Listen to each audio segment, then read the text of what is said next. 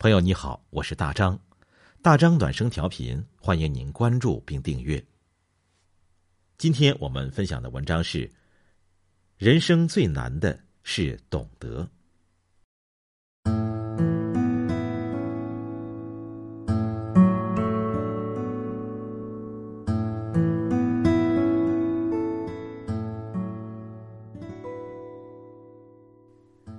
人的一生大约会遇到两千九百二十万人，但相知的几率不足零点零零零零四九。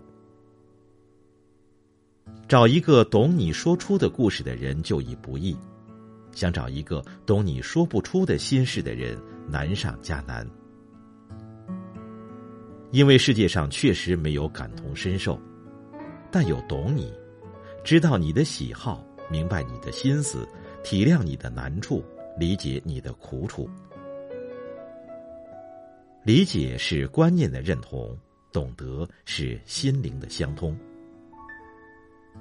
如果真的可以遇到一个懂你的人，真是莫大的福气，请一定珍惜。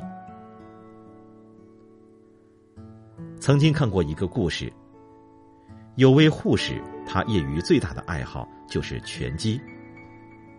她经常跟男朋友分享拳击带给她的乐趣，但是男朋友每次都会泼冷水教育她：“你要是有空去健健身、练练书法多好，干嘛非要干这种男孩子干的事儿？”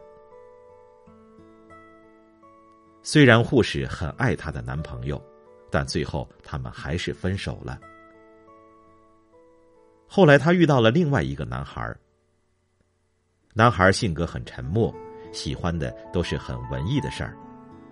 但护士每次跟他分享自己练拳击的快乐，他都颇有兴致的听着。男孩不会陪着他一起练拳击，但是会在一旁静静的看着他做自己喜欢的事儿。曾经在贾平凹的《自在独行》里读到过这段文字。好多人在说自己孤独，说自己孤独的人其实并不孤独。孤独不是受到了冷落和遗弃，而是无知己不被理解。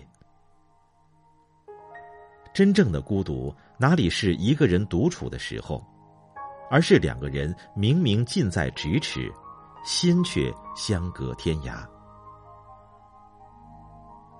我们都不希望自己身边永远留着的，是对一切无动于衷的人。不希望那些人在你快要精疲力尽的时候，还一盆盆的泼你的冷水，泼到你全身湿透，一直凉到心里。